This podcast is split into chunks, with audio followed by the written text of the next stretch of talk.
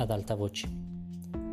Ahora estoy leyendo el libro El otoño del patriarca de Gabriel García Márquez. Y este libro es un retrato de algunas dictaduras y tiranías que se han existido en Latinoamérica. Eh, Gabriel García alude a, a cómo estos poderosos políticos se perpetuaron en un poder sin tener capacidades administrativas y sin administrar bien el país, pero el pueblo no los confronta, no lo derrocan al patriarca aún por miedo que le ha infundido. Y en ese momento de la historia, eh, unos niños han entendido cómo funciona la lotería, cómo el presidente rifaba la lotería y el ejército por temor a que ellos divulgaran esta forma de, estafa o de, organización, el ejército empezó a encarcelar a los niños. Ah, y el presidente no se dio cuenta de esto sino hasta después de un, vendaval, de una catástrofe en la que reconstruyendo la patria le preguntan que qué van a hacer con los niños y le explican la situación de por qué los niños están encarcelados. Entonces voy a leer como la reflexión y lo que surgió después de él darse cuenta de que eh, los niños están encarcelados.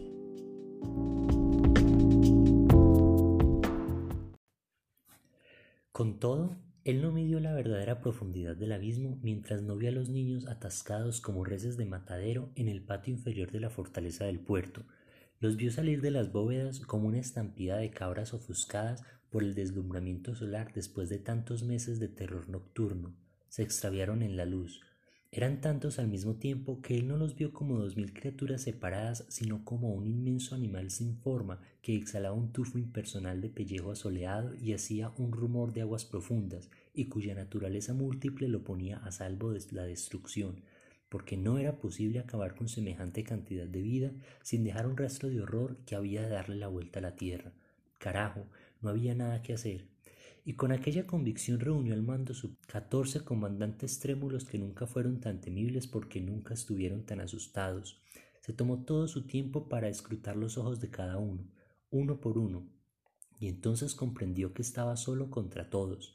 Así que permaneció con la cabeza erguida, endureció la voz, los exhortó a la unidad ahora más que nunca por el buen nombre y el honor de las Fuerzas Armadas, los absolvió de toda culpa con el puño cerrado sobre la mesa para que no le conocieran el temblor de la incertidumbre y les ordenó, en consecuencia, que continuaran en sus puestos cumpliendo con sus deberes con tanto celo y tanta autoridad como siempre lo habían hecho, porque mi decisión superior e irrevocable es que aquí no ha pasado nada. Se suspende la sesión, yo respondo.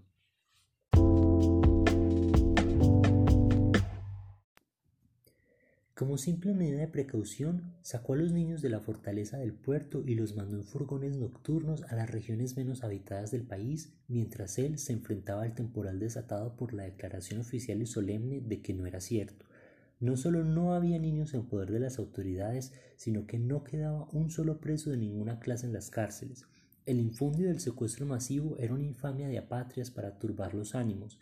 Las puertas del país están abiertas para que se establezca la verdad, que vengan a buscarla. Vinieron. Vino una comisión de la Sociedad de Naciones que removió las piedras más ocultas del país e interrogó como quiso a quienes quiso, con tanta minuciosidad que Bendición Alvarado había de preguntar quiénes eran aquellos intrusos vestidos de espritistas que entraron en su casa buscando dos mil niños debajo de las camas, en el canastro de la costura, en los frascos de pinceles, y que al final dieron fe pública de que habían encontrado las cárceles clausuradas, la patria en paz, cada cosa en su puesto, y no habían hallado ningún indicio para confirmar la suspicia pública de que si hubiera o si hubiese violado de intención o de obra, por acción o omisión, los principios de los derechos humanos.